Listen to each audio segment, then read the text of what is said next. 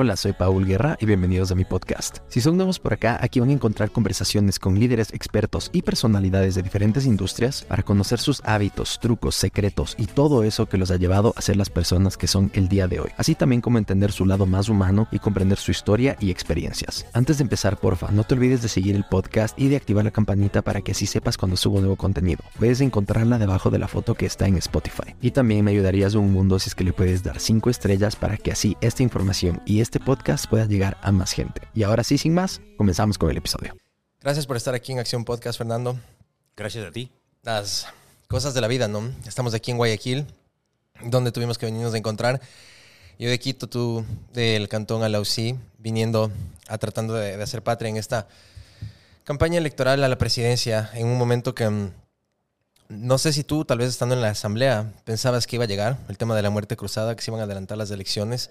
Pero sin lugar a dudas, un momento crítico, un momento importante para el país y un momento donde la gente pide a gritos muchas cosas. Bueno, ¿por qué Guayaquil? Primero, gracias. Eh, me van a escuchar y ver cualquier hora, porque ahora la comunicación es eso, es eterna, Mm. cualquier hora del día y de la noche. ¿Por qué Guayaquil? Porque hay una vinculación eh, de todas las vías entre la sierra y esta ciudad. Esta ciudad es una ciudad que recoge a la migración nacional, pero particularmente de mi provincia y de la UCI. Mi padre en particular y sus paisanos de esa época, yo recuerdo, se les acababa la cosecha del trigo principalmente, y claro, se quedaban eh, huérfanos de cementeras y bajaban a la zafra. Entonces mi padre eh, era un productor en época de sierra, en época de cultivo, y luego bajaba a convertirse en un jornalero Mm. en, en la zafra, en el ingenio San Carlos, que yo recuerdo, o también en el ingenio Valdés. Entonces hay una vinculación eh, histórica de mi provincia de Chimborazo con Guayas y con Guayaquil. La primera vez que yo llegué a Guayaquil tenía ocho años, nueve años, y pasé en Gabarra desde Durán a Quito, porque veníamos en el tren, ¿no? ¿Venías de vacaciones? ¿En qué época venías? No sé si era vacaciones, pero para mí era la mayor maravilla saber que existe un, un río, ¿sí? Cuando uno desciende, viaja y viaja en el tren, llega a Durán y de ahí está un gran río enorme. Para mí era algo así como el Amazonas ahora de grande, Mm. eterno, el, el Guayas, y pasar el río eh, a Guayaquil. Hay algo bonito que he visto en tu campaña, en tu, el mensaje comunicacional que estás haciendo ahora para, para la presidencia, y es precisamente conectar con esos elementos como tu niñez, el trigo, el campo, tu mascota, cosas que he visto que son un poco diferentes porque estamos acostumbrados a ver a Fernando Villavicencio más eh, fiscalizador, de mano dura, y ver este otro lado me llama muchísimo la atención. ¿Qué significan para ti tus padres y cuál crees que ha sido el legado que han dejado en ti? Bueno, yo mismo me siento raro y me siento diferente. ¿Por Me- qué? me rehumanizo, si ese es el término, al repasar mi historia hacia atrás y al darse cuenta eh, quién aspira a llegar a la presidencia. Yo me pongo en un espejo y digo, a ver, ¿quién soy yo para eh, llegar a Palacio a tomar eh, las necesidades de los demás y a gobernar desde la necesidad de los demás? ¿Quién soy yo? Entonces tengo que reandar o andar hacia atrás y reconstruir mi historia desde niño, desde cuando tengo eh, imagen, imágenes claras. Y las primeras imágenes son esas, son de una armonía con la naturaleza, con el enorme frío. Estamos hablando de arriba de Alausí, de eh, un frío de, de 10 grados menos a veces. Y claro, eh, para mí el poncho no era una señal de que soy parte de una etnia indígena, pero no es nada extraño para mí, sino era una forma de, de robarle un poquito de calor y, y sobrevivir. Y esa vida también, no solo con la naturaleza, sino con los animales, marcó una, una visión de la vida y un comportamiento completamente diferente. Como se suele decir, el ser humano es lo que es hasta los 7, 8 años. El resto es como una greda que le vas dando forma. Pero los seres humanos somos eso. Y yo vengo de ahí. Entonces ahí dije, ah, caramba, creo que sí vale la pena llegar a poder representar una alternativa, de representar eso, la necesidad colectiva de una sociedad que busca una gran transformación, una sociedad que ha sido dominada por los poderes más opacos de, este planeta, de esta civilización. Entonces yo siempre llego ahora a ubicar frases, ¿no? Frases que la sociedad entienda lo que yo he pensado y repensado en más de 50 años de existencia. Eso de por qué somos lo que somos, por qué somos tan diversos, por qué somos tan diferentes, por qué somos tan pobres teniendo tanta riqueza, porque pones los ojos en, en realidad y ves un país lleno de riqueza, de grandeza y de valores, y una gente que es enormemente rica en valores y enormemente pobre en riqueza. Wow. Definitivamente siempre el, país ha sido esta mina llena de, riqueza, de recursos naturales, de todo, pero como dices, hay poderes que de cierta manera no han sabido democratizar esto para todos y han habido una serie de reparto y cosas turbias que de cierta manera tú te has encargado de traer a la luz y de hablar de casos de corrupción y de un montón de cosas. ¿Cuál crees tú que en este contexto actual del 2023 es ese cáncer primario? Porque hay un montón, pero el primero que hay que atacar para tener un mejor país. Bueno, creo que es la apropiación privada de lo público, lo cual no marca ninguna contradicción con el hecho de que los ciudadanos puedan eh, construir sus bienes y sus fortunas con base al trabajo. Mm. Yo respaldo y defiendo enteramente que, la, que los ciudadanos puedan construir, tener. Pero no estoy de acuerdo con la apropiación ilícita de los bienes públicos. Y han utilizado al Estado para apropiarse de esos bienes de los demás. Te voy a poner un ejemplo, que es lo que se llama la corrupción. ¿Qué es lo que pasa? Entonces tú tienes al Estado que es el gran constructor y es el gran contratista, es el que representa a la sociedad en los grandes contratos. Entonces tienes contratos como la refinería del Pacífico. Mm. Entonces, en este país vino un gobierno que te habló del cambio de la matriz productiva, vamos a dejar de ser un país dependiente, no vamos a importar combustibles, vamos a exportar combustibles, vamos a cambiar de matriz energética, vamos a dejar los hidrocarburos pues, eh, por energías limpias y vino todo lo de las centrales hidroeléctricas, Coca-Cola, Sinclair y otras para utilizar los recursos hídricos, el agua y generar energía. Y con eso llegaron al poder, con una oferta enorme de una gran transformación, le pusieron un nombre, le llamaron revolución, hicieron una constitución que debía vivir 100 años. Y al final las grandes obras se convirtieron en elefantes blancos ni siquiera elefantes blancos, la sombra de un elefante blanco, que es la refinería del Pacífico, que no existe. Entonces, cuando miras 1.523 millones de dólares que no están, que no hay una refinería, y esos 1.523 millones de dólares están en algún lado. Hmm. Y cuando investigas y te das cuenta dónde está esa plata, le ves que esa plata está en otros bolsillos, en pocos bolsillos, y no está en hospitales, y no está en colegios, no está en educación, no está en carreteras, no está en felicidad de los niños, está en ausencia de riqueza de esos niños. Cada centavo que va ilícitamente al bolsillo de alguien es un litro de leche que falta en alguna casa, es un pan que falta o se quema en la puerta del horno. Entonces te das cuenta que la enorme injusticia de este país, como, como de todos los países, es porque hay grupos mafiosos que en nombre de la política llegan al poder, en nombre del bien común llegan al poder y lo que hacen es apropiarse de forma ilegal de los bienes de los demás. Esa no es una forma lícita de acumular fortuna, de hacer riqueza. Una forma lícita de hacer riqueza es hacer un gran emprendimiento, una empresa. Y obviamente eso lo vamos a reconocer en mi gobierno. Pero otra forma muy fácil es ponerle el brazo a alguien en la, calle y robarle porque mm. de alguna manera eso es lo que han hecho con este país. ¿sí? Eh, peor que el que tipo que te roba el celular en la calle es, el ministro de Energía que te ofreció una refinería y no existe esa refinería.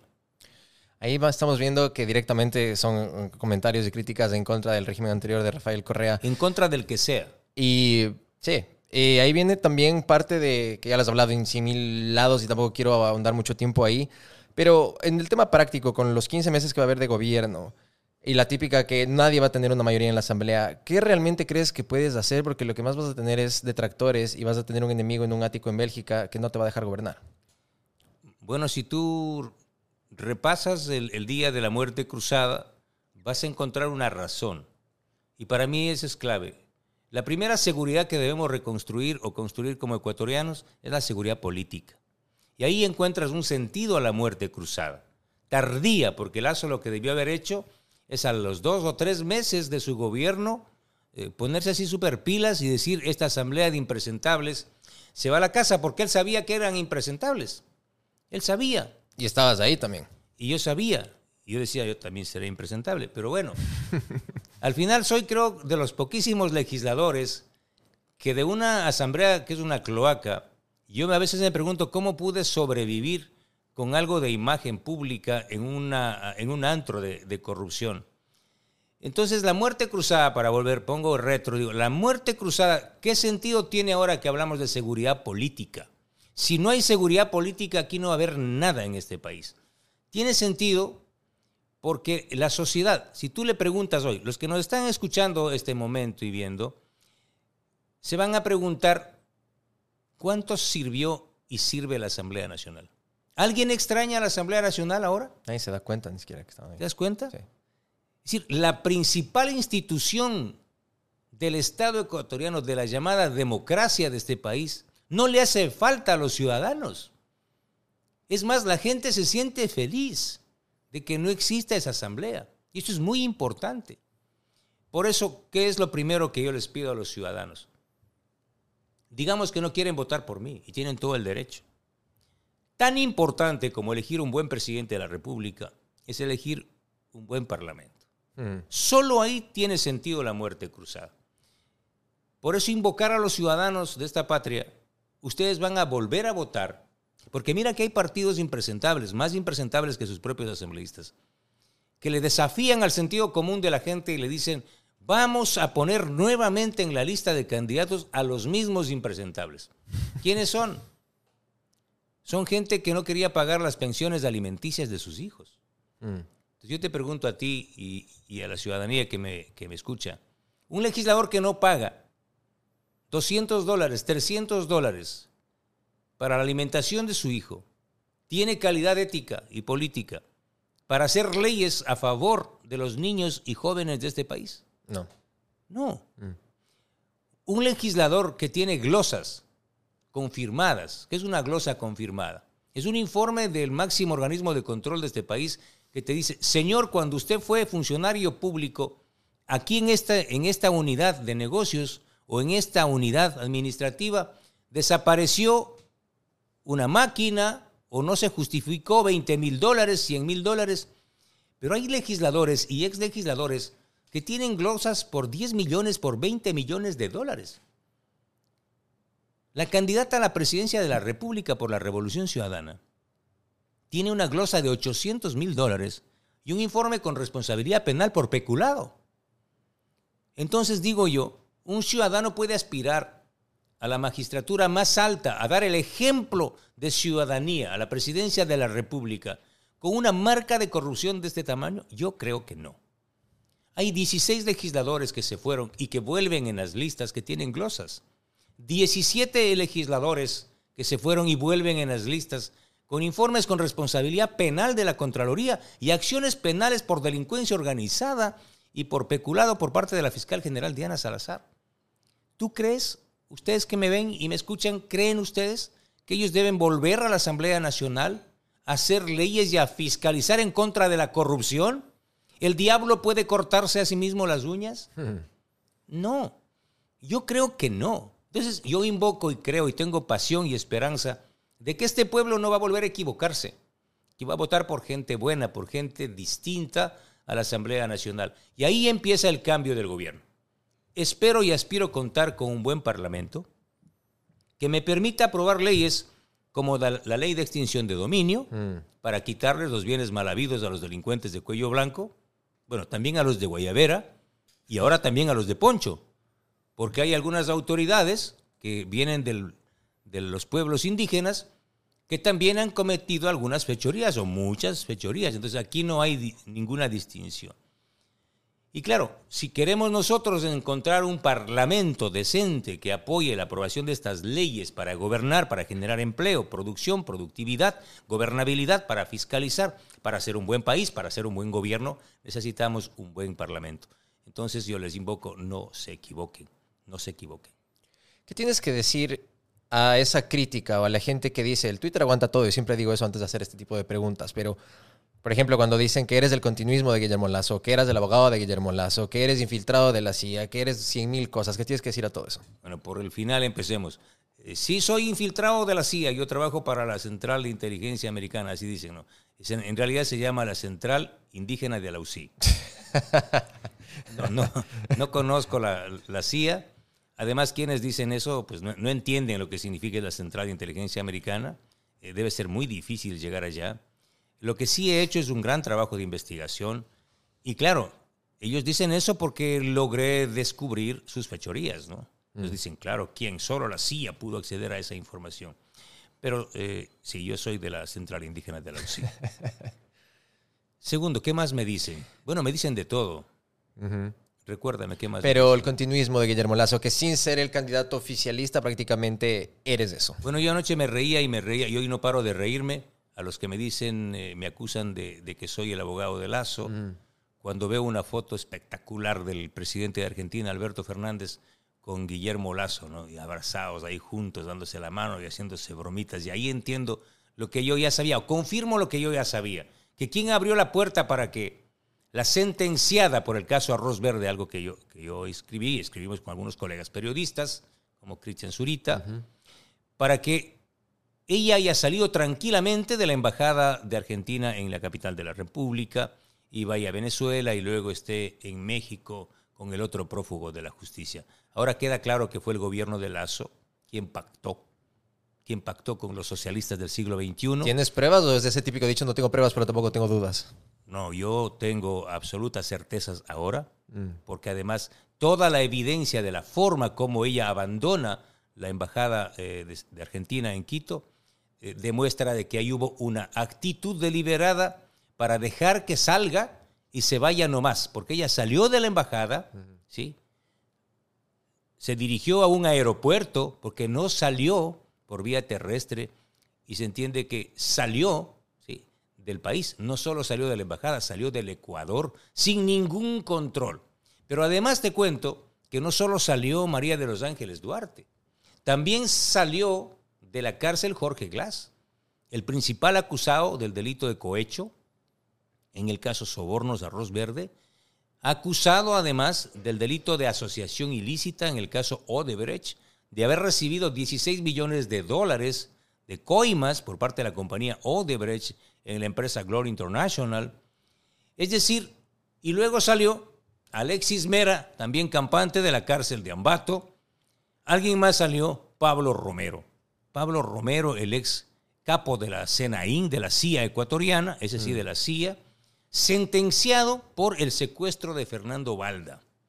¿Te das cuenta el calibre de estos delincuentes finísimos que salieron de la cárcel en el gobierno de Lazo? Pero a mí lo que me consta personalmente es de que hubo un acuerdo entre Lazo y el prófugo Rafael Correa para aprobar el paquetazo impuestero al inicio del gobierno. Cuando entró en vigencia la ley tributaria, ¿por qué? Por la abstención del bloque parlamentario de la Revolución Ciudadana. Es decir, si alguien tiene un pacto con Lazo, es Rafael Correa y la Revolución Ciudadana. En el caso del juicio a Lazo, lo que yo hice es actuar en derecho, sin ser abogado, pero siguiendo los pasos del derecho, de la constitución, de la ley, y además coincidiendo con los más importantes constitucionalistas de este país. Esas pobres y tristes interpelantes no tenían una sola prueba, ni siquiera una prueba COVID, como yo como decía.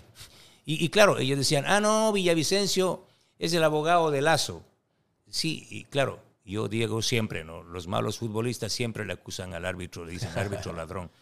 Pero en realidad era muy pobre la acusación. Y no era un ataque a Lazo, era un ataque a la democracia. Yo me siento orgulloso de haber defendido la poca democracia que había en este país y sin duda fui el único legislador que aprendió a sonreír mucho, una sonrisa democrática la noche y la madrugada en que Lazo emitió o hizo real la muerte cruzada. Y desde ahí no he parado de reír. ¿Has vuelto a hablar con el presidente Lazo después de lo de la muerte cruzada? Jamás. Ya después de una muerte cruzada nadie habla con nadie. Fernando, eh, también te quería preguntar, es eh, evidente, esto lo estaba hablando con Andrea González, que es parte de la estrategia no solo eh, tuya, sino también de Otto Sonnenholzner, Jan Topic, tener como fórmula y de binomio a alguien muy empapado y que tenga experiencia en el tema conservacionista, el tema del Yasuní, el tema de los recursos naturales. En el tema de Jan Topic no se le pudo dar lo de Pedro Freile, pero vemos que por ahí va la cosa. ¿Cuál ves tú que es la importancia de la consulta popular en el tema del Yasuní y por qué también hacerlo con Andrea González Nader? Bueno, la importancia de Andrea, la importancia de Fernando y la importancia de Fernando y Andrea, porque así fue y así es, es que ella me eligió a mí, o nos elegimos juntos, y ahí empieza un gran viraje del carácter de gobierno, de la proyección de un gobierno y el sentido de un gobierno, llamemos de equidad de género. Nosotros decidimos esto antes de que el Consejo Nacional Electoral ponga las leyes y ponga estas reglas. Lo hicimos no porque sea mujer, sino porque es un ser humano que piensa un mundo distinto, que piensa una civilización distinta, la supervivencia de una civilización que se aferra a conservar su hábitat, nada más. Cuando nosotros no respetamos a la naturaleza, lo que hacemos es autocondenarnos, es un suicidio como civilización. Entonces, más allá de las visiones ideológicas, si pienso de izquierda o de derecha, hoy nuestra pelea, nuestra lucha es civilizatoria. O seguimos en este planeta o no, depende de nosotros. Yo lo que he hecho es acompañarme en este proyecto de gobierno con ella y ella también conmigo.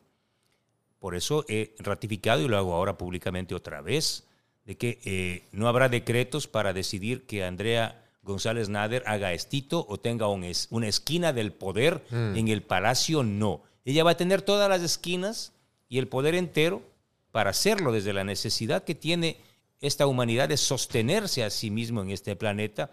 Además porque el componente ambiental está en todo. Cuando vayamos a negociar grandes contratos del petróleo o pequeños, tiene que negociarse con una visión civilizatoria del tema ambiental. Cuando negociemos la construcción de una central hidroeléctrica, tenemos que pensar y repensar y poner e imponer el tema ambiental. Cuando hagamos, hablemos del tema de la cultura, de la política, ahí está la civilización, está la humanidad, está la naturaleza. Entonces no es un asunto accesorio. Mm. Entonces, Andrea González Nader no, no es mi vicepresidenta, es mi compañera de, gobierno. Y, así vamos a, a gobernar, solo que no se crea mucho nomás. a ver, Fernando, topaste una palabra que me parece clave y que, bueno, yo no soy ni experto político, consultor ni nada de eso, pero si algo he podido ver a nivel redes sociales, que es lo que más o menos domino, es que la palabra que más se habla. Aparte, bueno, es otra, te aman y te dicen Don Villa. ¿De dónde nació ahorita que se me vino a la mente eso? ¿De dónde salió Don Villa? Bueno, un día fue en un canal de televisión que el legislador eh, Almeida, ex eh, social cristiano y ex, eh, bueno, ex, siempre es ex, me dijo Don Villa. Y claro, que él me diga Don Villa ese rato me disgustó. Entonces yo le dije Guacharnaco. Porque eso no le molestaba a él. Bueno, un día vine a Guayaquil y me dijeron Don Villa en, el aeropuerto. Oiga, Don Villa. Mm. Oiga, y, la persona que me dijo era tan sencilla, pero tan sencilla que me encantó. Y la mm. forma, pero era, un gesto de amistad. O sea, fue en buena onda. En buena onda. Entonces dije, ah, caramba, eso de Don Villa me suena bien. Entonces el problema es quién lo dice. Y resulta que hoy el 99%, bueno, un poquito menos, el 97% de gente que me quiere, que me aprecia o que me respeta, me dice Don Villa. Y, además de eso funciona y, funciona en la poesía popular. Don Villa es una maravilla. A Don Villa nadie le llega a la rodilla. Verso sin esfuerzo. Claro, y uno le hace ahí unos coplas. Entonces la gente se inventa y ahora se ponen un, un filtro, el sombrero, y unos que piensan desde la izquierda se identifican con Pancho Villa y otros con cualquier Villa. Pero bueno, entonces yo me siento muy, muy halagado. Y donde me voy dice, oiga, don Villa, como acá en el Cristo del Consuelo, oiga, don Villa, nosotros le pedimos que elimine la, la tabla de consumo de drogas. Y yo le digo, pues eliminado, lo que ustedes digan. Ustedes son el pueblo, ustedes son el soberano. Oiga, don Villa, las chicas, las mujeres que perdieron el bono de desarrollo humano, las madres solteras, ¿Qué va a hacer usted? Pues vamos a restituirles el bono de desarrollo humano a las madres solteras, a las madres jóvenes. Y no porque me digan Don Villa, sino porque se lo merecen. Oiga, Don Villa, ¿qué va a hacer con esas cartillas eléctricas insufribles si uno prefiere vivir en oscuridad? Le digo, claro, vamos a acabar con las mafias intermediarias que se roban una parte de la factura, porque no sé si tú sabías que el 62% de la factura. Si tú pagas 100 dólares, 62 es por una platita que se va a los bolsillos de los intermediarios. No. Del, que, del que viene a leerte el medidor. ¿Has visto un, un Sí, señor sí, que está ahí. Con, unas, con unos lentes, ¿no? Y no sabes cuánto lee, cuánto anota. Claro, eso no debe ser de gratis. Ese señor no trabaja para CENEL, no trabaja para la empresa. Ese señor trabaja para una empresa privada, intermediario. Y si averiguas de quién es esa empresa privada, vas a encontrar en la mayoría políticos escondidos a través de sus hijos, de sus amantes. Bueno, amantes no sé, no puedo confirmar eso. Pero de vinculados a su familia, sí. Viene otra empresa, sí, y tú vas a ver el carrito que se para afuera. No es de CENEL, no es de la empresa eléctrica, es un carro de una empresa privada intermediaria. Averigua a quién le pertenece esa empresa. ¿Qué hace esa empresa? Viene, como no pagaste a tiempo, te perdiste un minuto, un minuto en pagar la factura y te corta el medidor. Esa acción de tras que duele y apaga el- la refrigeradora y todo, te cuesta un dólar, dos dólares o tres dólares. Y eso te cargan a la factura. Claro. Y luego viene la misma empresa, feliz el señor, ¿no? Y agarra y otra vez conecta. Sí, y ahí ya no suena tris. Conecta y otra vez Te dos cobran. dólares, tres dólares. Y mira, el alumbrado público, ¿no? Tú sales a la calle y ves un foco que está ahí en el, en el poste y dices, ah, caramba, ¿y ese poste quién? Eso pagas tú, ¿sabías? Claro, pero es público. Eso pagas tú. ¿Mm? Uno piensa que hay un fantasma, buena gente que te paga eso. No, señor, eso lo pagas tú. Cuando tú miras la cartilla, no sabes, pero si tú analizas un poquito más antes de ir a bailar reggaetón, si analizas un poquito más y te preocupas de cuánto cuesta y cuánto te están robando, te das cuenta que el 62%, no lo digo yo, lo hizo un informe de Contraloría, el 62% del costo de, la- de tu factura es por robo y por corrupción. Entonces la gente me dice, oiga, don Villa, trabajamos para pagar la luz. Y digo, esto no puede ser. Entonces, ¿qué voy a hacer? Yo les voy a cortar a ellos, ¿sí? Yo les voy a desconectar a los intermediarios del sector eléctrico, que se vayan a su casa. Eso va a ser Don Villa.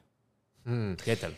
Estaba hablando con la vicepresidente del Consejo de Participación Ciudadana y me estaba comentando... ¿Y qui- ¿Quién es? Nicole Bonifaz, del nuevo consejo. Ni es joven. Eh, me contaba que hay 103 eh, postulantes para la Contraloría General del Estado y que para octubre de este año ya deberíamos tener un nuevo Contralor. ¿Te preocupa también la figura del nuevo Contralor que está por venir? Claro, si viene de ese Consejo de Participación Ciudadana que ganó con el 17%. Imagínate tú que la persona más votada de ese Consejo de Participación Ciudadana obtuvo el 17% de los votos. ¿De qué carajo de representación y de legitimidad estamos hablando? El mayor votado tiene el 17%. O sea, como Jorge Yunda en Quito ganó con el 19, creo. que Jorge Yunde es un rey. El 16 él ganó con el 21. O sea, ese consejo de participación no representa a nadie.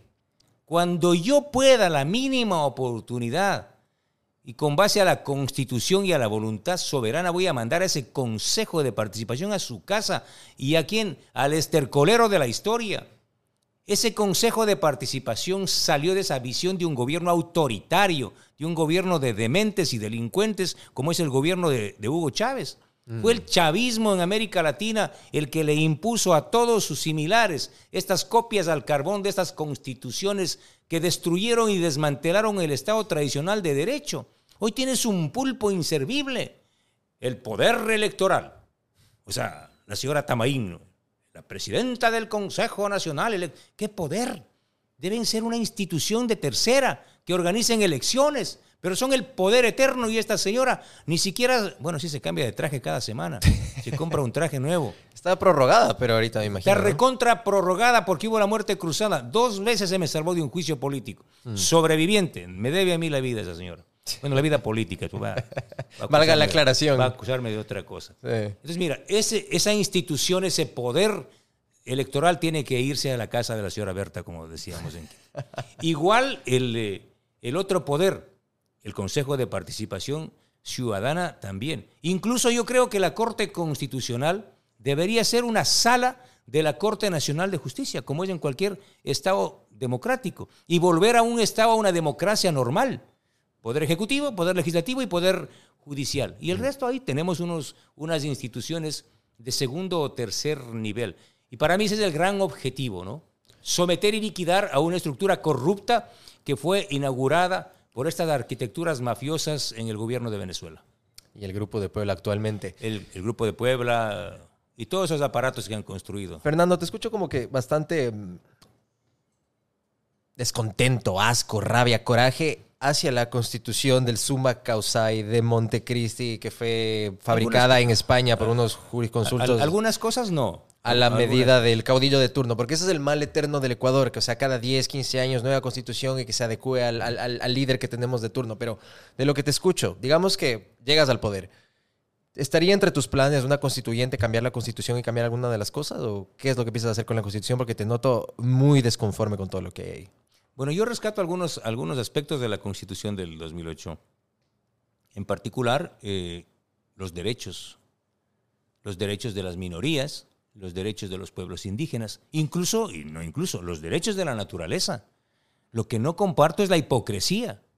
Porque ellos que son los que pusieron en la Constitución de Montecristi los derechos de la naturaleza y que yo aplaudo, son los mismos que llevaron los taladros al Parque Nacional Yasuní, los que entregaron los mayores proyectos mineros destruyendo el, medio ambiente, desplazando pueblos, con el caso del proyecto Mirador en la provincia de Zamora, Chinchipe. o ya nuestra retina perdió la, la sensibilidad y la memoria de cómo eran desplazados los pueblos indígenas en Zamora, Chinchipe. O lo que pasó en el Cajas, al haber concesionado en la mayor zona de recarga hídrica de este país, que son los páramos del Cajas, haber concesionado el proyecto Río Blanco a una empresa china, ventajosamente por la valentía del pueblo az- azuayo y cuencano, se logró parar ese proyecto. Y te puedo seguir contando. Es decir, en nombre del socialismo del siglo XXI, hicieron los mayores negociados y atracos de la historia de este país y contrariamente a ser un modelo civilizatorio, son los mayores extractivistas de la historia. O sea, si tú le ves a Rafael Correa, ves una licuadora y le ves a, a Stalin mezclado con un, con un hombre, con un economista de derecha. Stalin, el estado de propaganda Pero que tuvo por fue una supuesto, locura. pero por supuesto, tú le ves un gobierno autoritario, estalinista, brutal, que persigue a la disidencia, que persigue al periodismo, que allana casas de los que piensan distintos, que aniquila a disidentes, o el general Gabela es un, un- o es parte del imaginario de la creación del imaginario popular que está en contra y del odio correísta. No. Al general Gabela lo mataron. ¿Cuál Lo es tu opinión con el tema del gobierno. último informe que recién se reveló? Bueno, lo que nosotros hicimos gracias al trabajo de mi colega Cristian Zurita, como dijo el perito, el perito Mesa, la información que facilitó Cristian Zurita permitió rearmar este, este informe que puso luz sobre un caso terrible. Al menos hoy Patricia Gabela puede llorar lágrimas tranquilamente, seguir llorando en la ausencia de, de su Jorge, de su Jorge Gabela. Todos tendrán un Jorge que llorar. Pero ella tiene un comandante de la Fuerza Aérea. No mataron, no mataron a, a alguien así nomás. O sea, no- yo no tengo nada, no quiero clasificar a los seres humanos, pero era el comandante de la Fuerza Aérea, que se oponía a que algo a lo que nosotros como periodistas hemos hecho.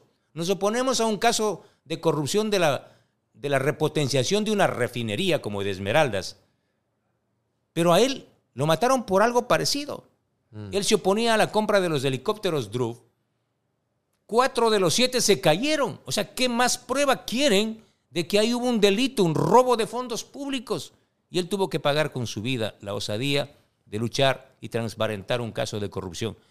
Reitero, esos casos no van a quedar en impunidad. Ese caso, por ejemplo, y diez más de personas que ya no están entre nosotros. Froilán Jiménez, un policía que daba custodia al presidente de la República, lo mataron. ¿Por qué? Por una farsa del 30S. Y hasta el día de hoy no han desclasificado todos los documentos para probar qué. Que fueron los militares los que le mataron a Froilán Jiménez. ¿Por qué? Porque hubo una orden de Rafael Correa a las Fuerzas Armadas para tomar por asalto el hospital de la Policía Nacional. ¿Quién sería el responsable de ese hecho? El comandante en jefe de las Fuerzas Armadas, que dio la orden a los militares para que tomen por asalto. Y así podemos seguir contando. La osadía, la herejía de Fausto Valdivieso de investigar casos de corrupción, hoy no está entre nosotros. ¿Y quién le llora a, a Fausto Valdivieso? ¿Hay alguna institución de este país que llore por la ausencia de un ser humano? Cuando muere un ser humano, muere una humanidad. Los que no entendemos así el valor de la vida, no entendemos nada. Un ser humano es valioso. Un ser humano es valioso. Puedes dormir tranquilo sabiendo que tienes ese calibre de enemigos y que ya tienes una pica desde hace bastante años. Puedo dormir tranquilo porque no me callo. ¿Le tienes miedo a la muerte? No, ¿Por qué? porque yo ya vencí a mis adversarios. ¿Cómo así los venciste? No están, están presos, están prófugos. ¿Crees que en este juego de la vida donde muchas veces las cosas dan vueltas, digamos que llegas a la presidencia, tendrías esa especie de rencor, pica, venganza de lo primero que vas a ir a hacer es ir a buscar a Rafael Correa para vengarte cuando él, cuando estuvo en el poder estuvo atrás tuyo o lo dejarías ir y te enfocarías en el bien común, en la gente y en todo lo que hay que hacer? Yo, en este momento, siento compasión. Me da una honda pena que existan y hayan existido seres humanos así. Que teniendo la oportunidad única y maravillosa de la vida de llegar al poder y servir y hacer de la necesidad colectiva una proeza, una pasión, hayan asumido todos los poderes para perseguir y para acumular fortuna mala vida, porque lo, lo que hizo ese gobierno es vulnerar derechos, perseguir, criminalizar la protesta y robarse los bienes públicos. Todo gobierno corrupto es un gobierno autoritario. La violencia de un gobierno, de un Estado, o mejor dicho, la utilización del poder del Estado por parte de grupos que han acumulado fortuna y han robado bienes públicos, siempre acaba en regímenes autoritarios y violentos. No es que un presidente reprime a la gente, a sus opositores, porque es malo. Lo hace porque es corrupto. Mm. Para proteger el robo de los bienes públicos es que recurren a la violencia y a la persecución. Reitero, un gobierno corrupto es un gobierno autoritario.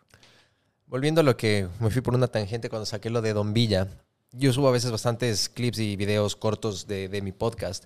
Y entre uno de esos había uno de Esteban Torres que decía, yo pienso de Fernando Villavicencio que es una mala persona. Tengo una muy mala energía de él, una muy mala impresión. Esteban Torres Cobo, ex vice, segundo Ah. vicepresidente de la Asamblea, compañero tuyo en alguna comisión. Pero entre las puteadas, porque salía mucha gente a defenderte, ahí fue donde me desayuné el Don Villa, porque salían a decir, Don Villa presidente, Don Villa presidente, y a putearlo a Esteban. Pero otra de las cosas que... veía- 99 le puteaban a él y uno me puteaba a mí. No, puteándolo a él, digo. Por eso ahí Por fue eso cuando digo, me enteré sí. de lo de Don Villa. Otra de las cosas que vi ahí, y por eso te digo que no soy ningún experto político, pero si hay una palabra que puedo resumir y aterrizar, que la gente repite y repite, y te la escuché decir, pero dijiste seguridad política. Pero también es muy importante la seguridad jurídica y la seguridad ciudadana. Claro. Eso es lo que la gente pide ahora gritos, de, dado el contexto que tenemos. Va- Vamos a aterrizarlo, pero para que todo el mundo que te está viendo y escuchando te lo pueda comprender así, desmenuzadito en una oración. ¿Qué es lo que realmente quieres hacer en 15 meses? Si lo puedes poner en una sola oración. Someter a las mafias.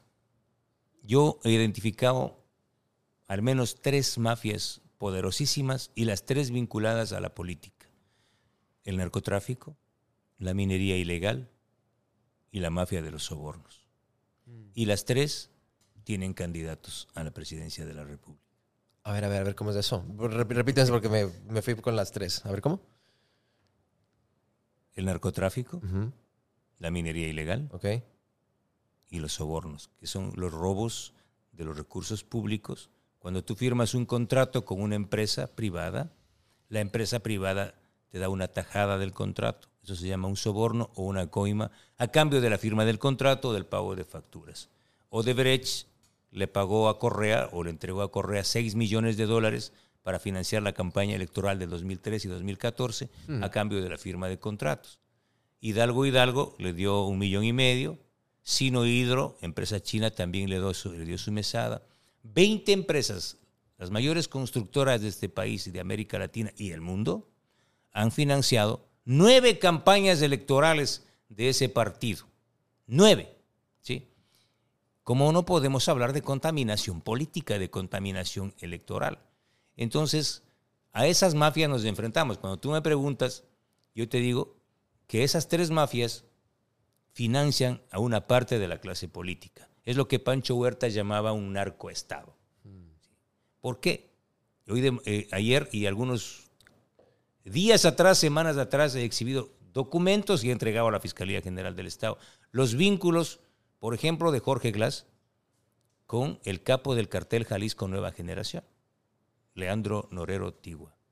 ¿Tú recuerdas que el actual candidato a la Asamblea por mi partido, por mi movimiento, el general Patricio Carrillo, lideró cuando era ministro del Interior un gran operativo con la policía y capturó a este capo de Jalisco Nueva Generación, Leandro Norero Tigua, en una mansión en San Borondón, Riberas del Batán se llama. Esta mansión era de otra persona. Son testaferro. Acusado de vender insumos médicos con sobreprecio en la pandemia. Javier Jordán se llama. Está prófugo en los Estados Unidos.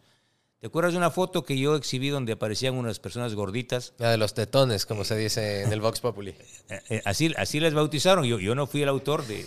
de Te la sacas así, no, yo no dije nada. No, y a mí me gusta y me gusta. Y luego yo también, yo también me siguieron tres juicios por, por los tetones. Pero bueno.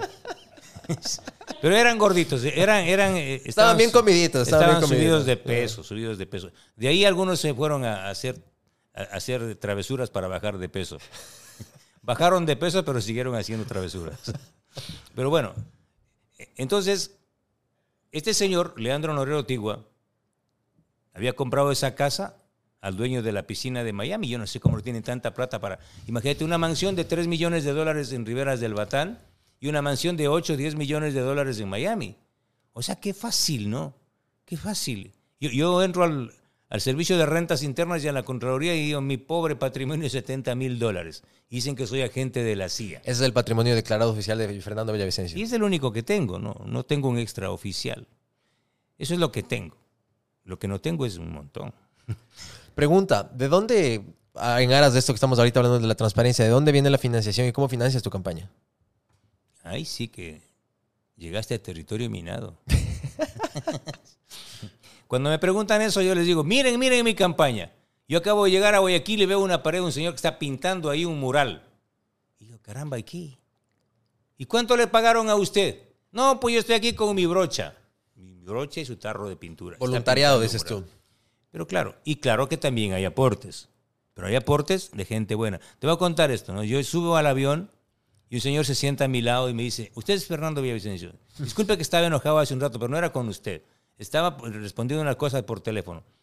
Mire, dice, yo saludo su valentía y quisiera apoyar a su campaña.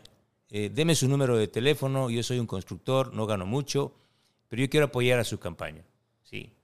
No te voy a decir cuánto, pero con eso se podría financiar unos 2.000 afiches, 3.000 afiches. Ese es un aporte. Así financiamos esta campaña. La gente que graba una canción, ¿sabes cuántas canciones han grabado eh, los seguidores de este proyecto político, 25 canciones existen de la campaña de Don Villa, de Villavicencio Andrea González Nader. Y es una maravilla, desde pasacalles, cumbias, reggaetón y todo. Y uno va a, las campañas del territorio y, claro, ahí está la gente con su pregón, y dale, y dale. Pero yo no he pagado. Yo no he pagado. Aquí en el, en el Cristo del Consuelo, donde todo el mundo se dice, caramba, carajo, ¿cómo hizo Villavicencio? Que entró con hombres armados. y no, yo así entré armado con una camisa y salí bien mojado, sudé todo lo que... Una patria entera sudé esa tarde en el Cristo del Consuelo y fue para mí lo más hermoso sentir así cerca a la gente y más que la gente la ausencia de consuelo en el Cristo del Consuelo. Pero ahí tú veías un afiche, ¿sí? ¿Qué cuánto cuesta? De dos dólares, tres dólares. Nadie estaba pagado ahí. Ahí no había nadie pagado con sobornos de Odebrecht. Con sándwiches, dices tú. Sobornos de Odebrecht. Lo peor es que los que llegaron al poder con los sobornos de Odebrecht tengan la alevosía de hablar. ¿Quién financia a Villavicencio? Mm, ya sé para quién es ese jab de derecha que estás mandando ahí. El zurdo. Fernando, hablaste un poco del tema de las canciones, los jingles que te han hecho 20, 25 canciones. Y hay un tema inevitable que me gustaría hablar contigo porque me gusta a mis invitados sacarlos un poco de la etiqueta que la gente los pone, en este caso el político, el candidato presidencial. Chévere, todo bien y creo que hemos podido elaborar un poco de tu plan. Pero aparte de eso, eres, humano, eres esposo, eres padre, eres poeta, eres artista, eres medio bohemio de cierta manera. Te gusta la guitarra, te gusta la poesía. ¿Qué significa para ti la música? Precisamente hablando de eso. La música es un puente con mis hijas, con mi ex esposa, que es artista. Yo vengo de esa vertiente también. Ahí nos, nos, encontramos con un sector eh, cargado de música y de poesía. Mis hijas son eso, son artistas y me han invitado a cantar. Y, y un día me di cuenta que no tenía tan mala voz. Ah, carajo. Y me han hecho cantar y me- hemos hecho algunos covers. Y claro, por uno de esos ya me empezaron a molestar, el propio autor. Y dije, oye, pero yo estoy cantando mejor que tú. bueno, mi- mis hijas cantan muy bonito, tocan con la guitarra, son profesionales, son, la una es periodista además. Así es que yo tengo esa gran, eh, ese gran puente o ese cable de tierra que la poesía me tranquiliza un poco. Que de cierta manera es el arte de contar historias, porque a través de la poesía, a través de la música, a través del periodismo. El, el periodismo es eso, la capacidad de contar historias. Y claro, a veces la poesía, el periodismo mata la poesía. El periodismo mata la poesía. Claro, porque, Mm. porque se chocan. Una metáfora, sí. Yo nací un día en que Dios estuvo enfermo. o sea. El periodismo no te va a decir eso.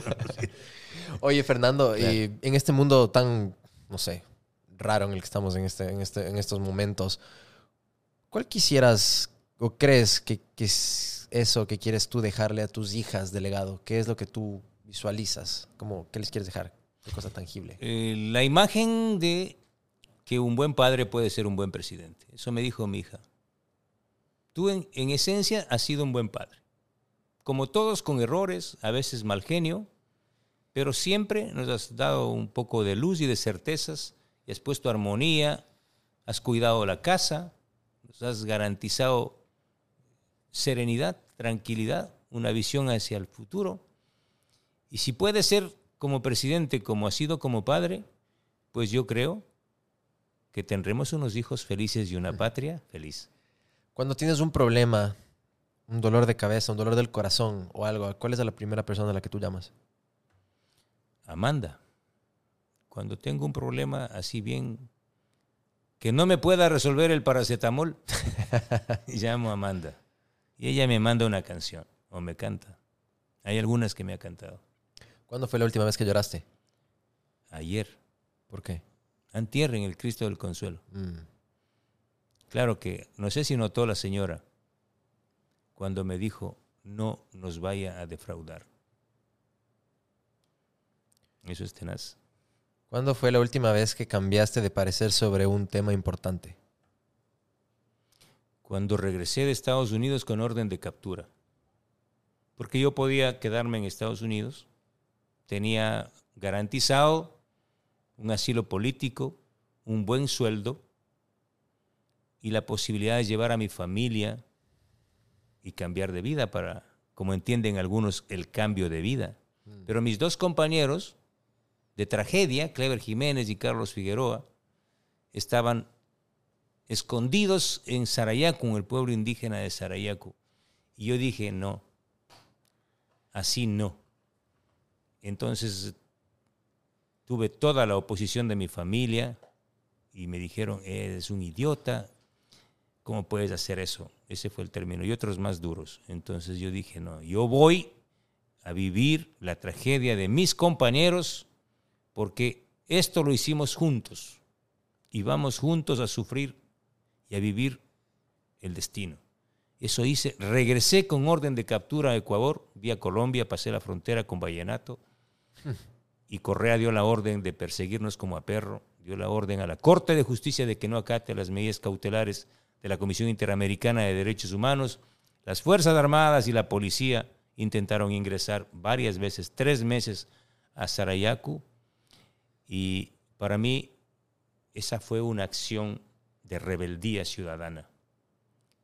Yo ese día me sentí libre porque le desafié al más poderoso ser humano que había llegado a este país, el que se quería, creí- se creía invencible.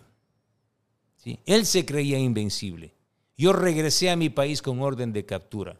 Ese fue un desafío. Mientras todos los delincuentes de cuello blanco que tienen orden de captura se largan de esta patria, yo regresé. Soy el único loco que no ha perdido la razón. Ahí está la poesía, ves cómo la terminas en esa. ¡Qué bestia! ¿Cómo crees que hubiera sido tu vida? ¿Cómo crees que hubiera sido diferente si hubieras nacido mujer? Sería más feliz Mm, ¿Por qué? porque podría tener hijos. Mm. Buena respuesta, nunca había escuchado eso. Claro. ¿Cuál Podría crees, tener un Fernando. ¿Cuál crees que hubiera sido, o ha sido, mejor dicho, re- re- replanteando la pregunta de esta manera? ¿Cuál ha sido el peor consejo que te han dado en tu vida de manera profesional o en la vida en Consejo. general? El peor consejo que te han dado. El peor consejo que me han dado. Que no regrese al Ecuador. Mm. Todo el mundo me recomendaba eso. Quédate en Estados Unidos, vive tu vida. Y yo no hice caso. Volví. Si yo no hubiese regresado al Ecuador, yo no estuviese aquí. Claro, esa actitud, esa decisión mía en Estados Unidos cambió mi vida. Porque desafió el poder. ¿Cuál crees que ha sido la mejor inversión de tiempo o dinero o lo que sea que has hecho en tu vida? escribir. En la clandestinidad escribí no menos de 12 reportajes, los más polémicos, los más reveladores sobre los casos de corrupción. Escribí eh, casi sin luz, con las cortinas cerradas, en casas de, de seguridad. Y una parte en Perú. Hmm. Claro, la persecución para mí fue eh, el momento más contradictoriamente más positivo de mi vida, porque escribí y publiqué en los mejores medios de comunicación del mundo. O sea, trabajamos una investigación conjunta con uno de los mayores periódicos del mundo, que es The Guardian, de, Londres, sobre Julian Assange, y ganamos un gran premio internacional en México, y también gané el, el premio Mantilla Ortega y el premio Simón, ¿cómo es? el premio Eugenio Espejo aquí en Ecuador. Y en Perú, cuando yo llegué, Diario El Comercio y Caretas me dijeron, ven, ven a trabajar. Y claro, trabajé casi un año en Caretas, que era la mejor, que es la mejor revista de, de investigación del Perú. Entonces Correa no sabía qué hacer, nos decía, se va al exilio, se va del país, le perseguimos y donde va no se calla y no guarda silencio. Y claro, yo escribí como unos ocho o nueve reportajes en, en Caretas y también hemos he escrito para eh, otros medios internacionales.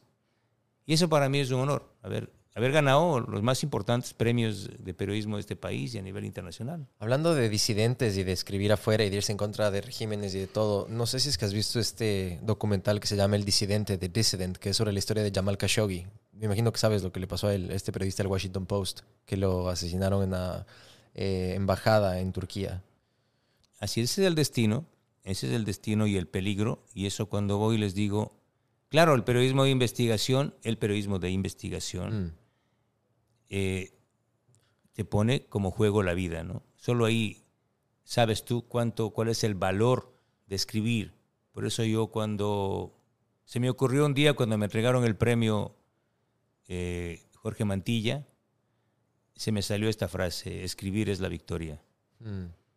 Claro, porque cuando escribes, ¿sí?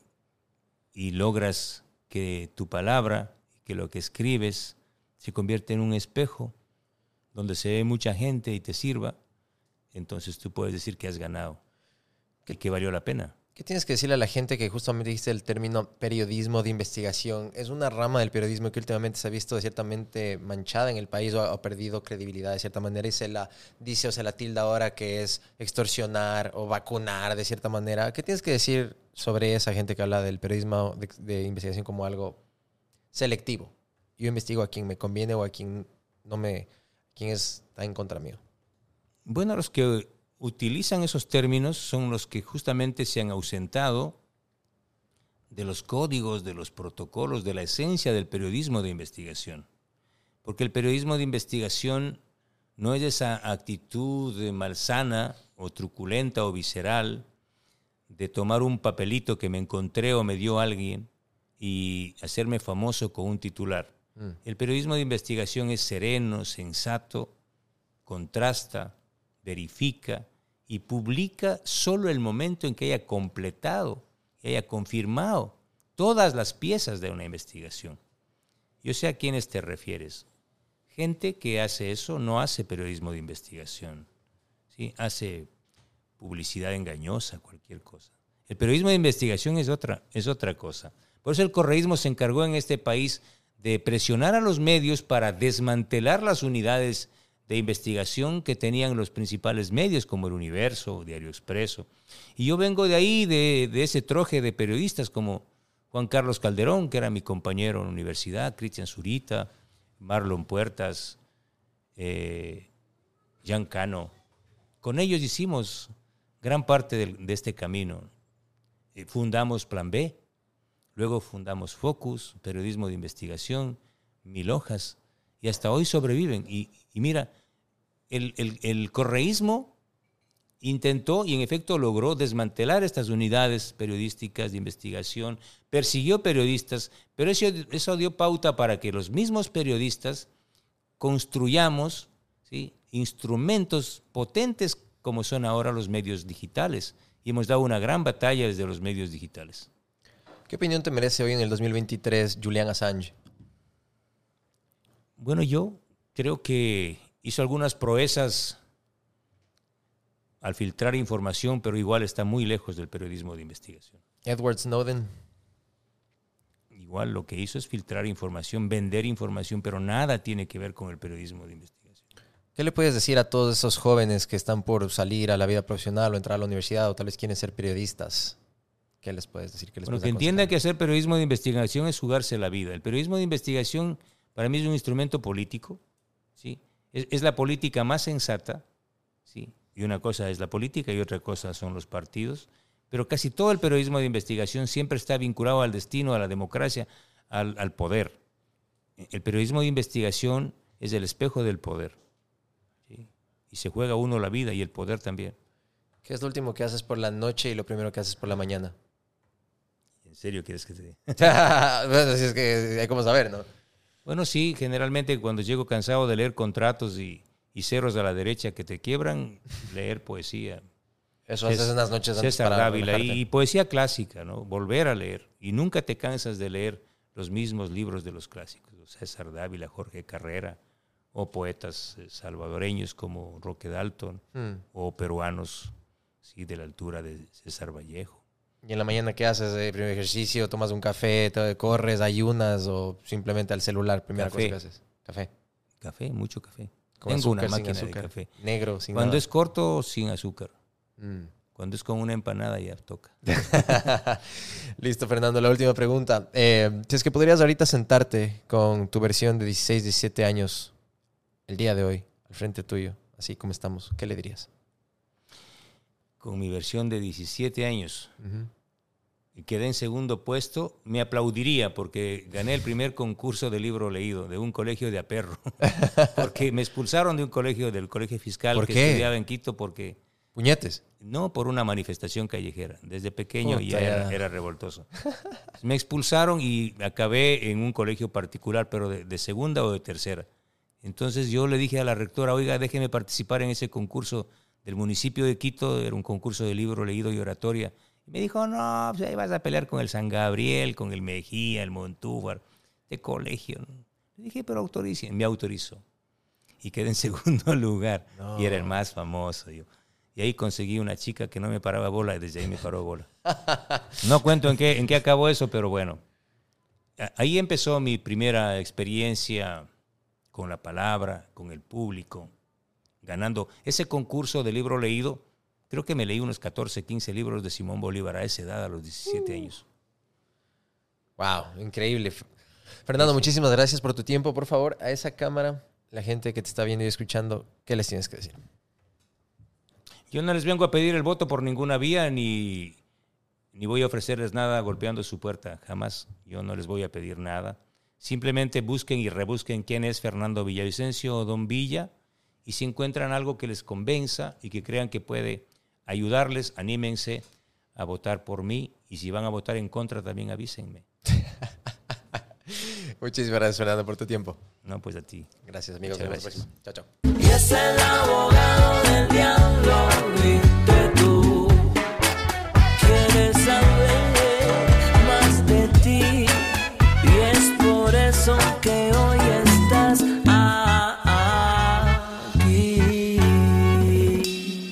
Gracias por acompañarme en un nuevo episodio del podcast. Si es que te gustó o aprendiste algo nuevo, por favor dale 5 estrellas en Spotify y no te olvides de compartirlo con tus amigos u otras personas en las redes sociales, ya que eso nos ayuda a crecer. Nos vemos la próxima. Estés bien. Chao, chao.